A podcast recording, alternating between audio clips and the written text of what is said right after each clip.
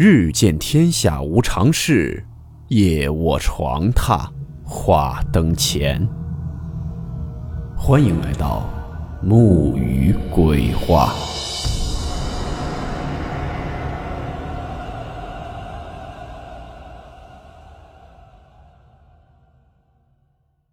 大家好，我是木鱼。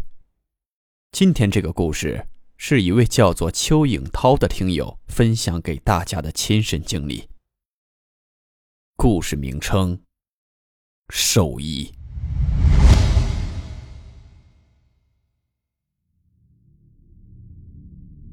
我是一名学生，这件事情是发生在二零一九年八月多的一个暑假里。因为我爸爸的工作是在贵州，正好赶上暑假。我妈妈就带着我跟妹妹去了贵州找我爸爸，顺便也带着我们旅旅游、逛一逛。去的那个地方是在贵州省盘县六盘水那里，住的酒店是一个叫做“黑什么”的大酒店，具体名字记不太清楚了。我们去到那里前没多久，六盘水那里发生过一次山体滑坡。我们住的那个酒店离山体滑坡那里还挺近的，也就只有十几公里那么远吧。我也是听我爸爸妈妈闲聊时候说起了那个山体滑坡的事情才知道的。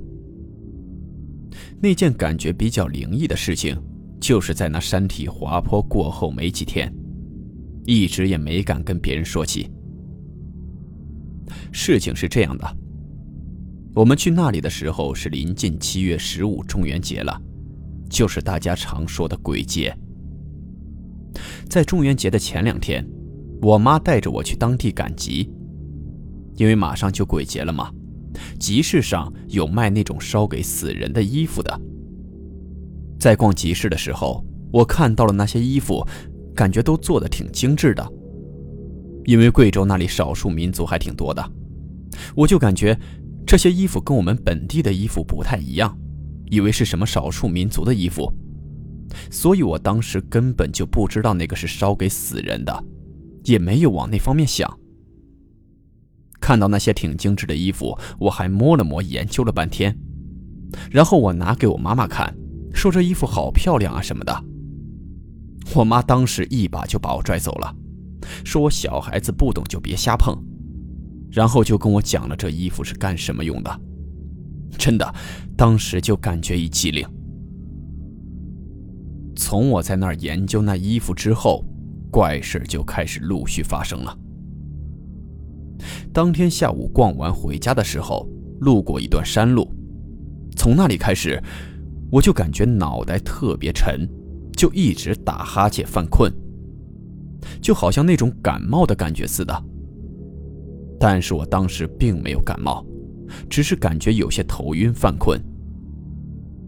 到了家后一直持续着这种状况，我以为是在外面逛了一天太累了，也就没当回事儿。吃过晚饭后，我早早的就休息了。可是我躺在床上后，却又怎么都睡不着，感觉特别困，但就是睡不着。我就一直在那儿用手揉着头，想要放松放松。可是翻来覆去还是这样，我就感觉在床上躺了好久，具体也不知道是到几点了。这个时候，我就听到了一些声音。这种声音类似于风的声音，可是又不是外面刮风的声音，它就像是耳鸣的那种感觉，但又没有耳鸣那么尖锐，就有一种轻微的呼呼声一直在耳边响。持续了好长时间，我就听着这个声音迷迷糊糊的睡着了。从这晚开始，我就一直重复着做着一个梦。梦里面，我在一个灰蒙蒙的空间里，周边什么都没有，在眼前有一个洞，那个洞还是那种飘乎乎的，洞口的样子是有点像圆周率那个派的样子。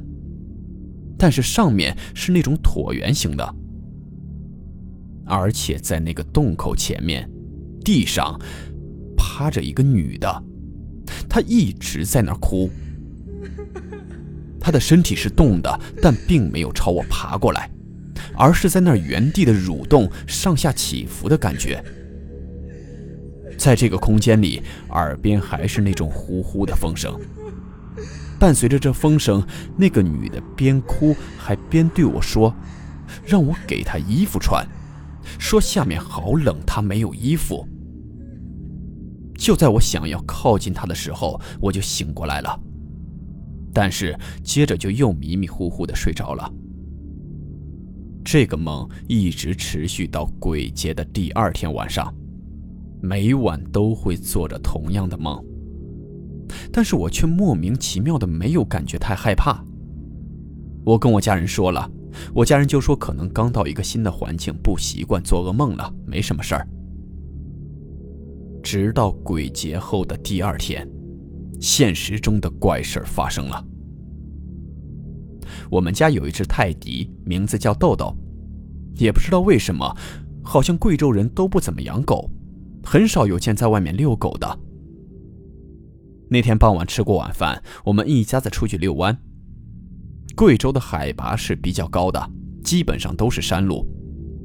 我们当时沿着路去一个超市的时候，那道路两边都是烧过的纸，有的是烧完了的灰，有的还是烧了一半的黄纸钱，就散落在街道两边。我爸还边走边开玩笑，说什么那天山体滑坡死了很多人。别让我踩到那些纸钱，说什么踩到了的话，晚上会来找我的。我听见了之后就白了老爸一眼。就在这个时候，我的鞋带开了，我就蹲下系鞋带。我爸爸妈妈还有妹妹带着豆豆就先往前走了，把我落在了后面，大概也就十米左右的距离吧。这时候就突然刮过了一阵风。有一些烧过的纸钱就飘到了我脚底下，就是直接飘着冲着我的脚过来的。然后我竟然还踩到了。我当时就想到我爸爸说的话，心里有点慌了。可能也是鬼故事我听的太多了，神经敏感了。当时这件事也没告诉别人，包括我爸妈，我也没告诉，就以为是个玩笑之类的话。后来我们回到了家，就和往常一样洗洗睡觉。这事儿应该是发生在后半夜，当时具体时间不知道几点，我没有表，我的手机也上交了。我跟我妹妹是在一个屋睡的，我爸爸跟我妈妈在另一屋睡，我跟我妹妹是两张上下床，我们都睡在下铺，上铺是放着一些乱七八糟的东西。然后中间是有一个过道的，过道的中间是放了一张桌子。因为这几天天天晚上都在做同一个梦，睡前我还跟我妹妹说，今晚不知道还会不会梦到。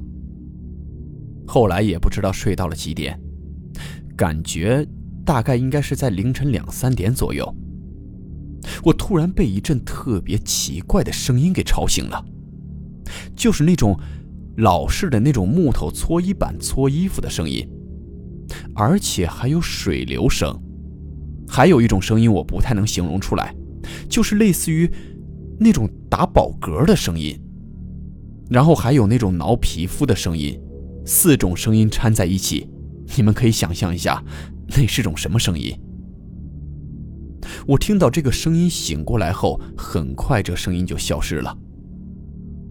这个声音发出的位置是在厕所里，然后因为我们的房间离厕所只有两扇门，特别特别近。然后我妹妹睡得还比较死。当时声音消失后，周围特别安静。然后我微微能听见豆豆在阳台上叫的声音，因为我们把它反锁在阳台上了，就能听到它在那儿咕咕的那种低吼的声音。我能百分之百确定，当时不是在做梦。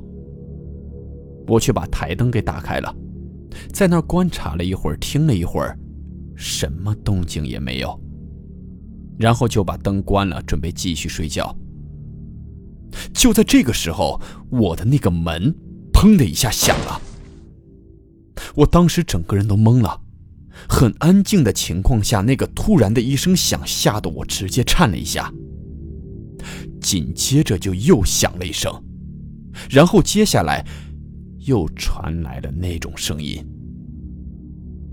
我当时盯着门缝看，因为我爸爸买的鱼是那种观赏鱼，鱼缸里有灯，那种灯也正好能照到那个门口。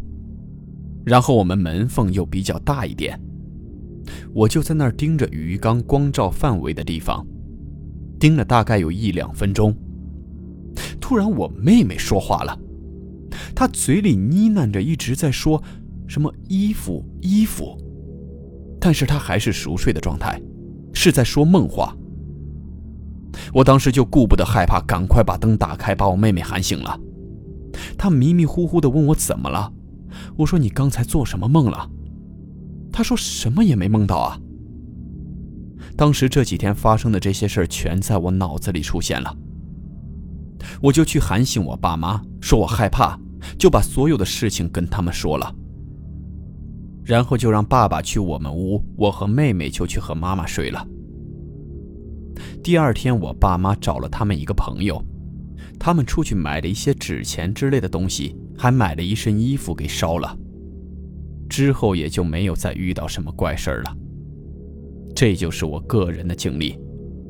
其实我也算是一个无神论者，但有些事儿的确不怎么好解释，所以还是对万物保持一颗敬畏之心比较好吧。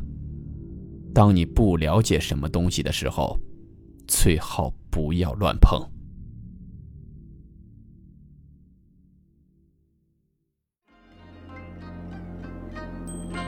好了，我们今天的故事到此结束，祝你好梦，我们明晚见。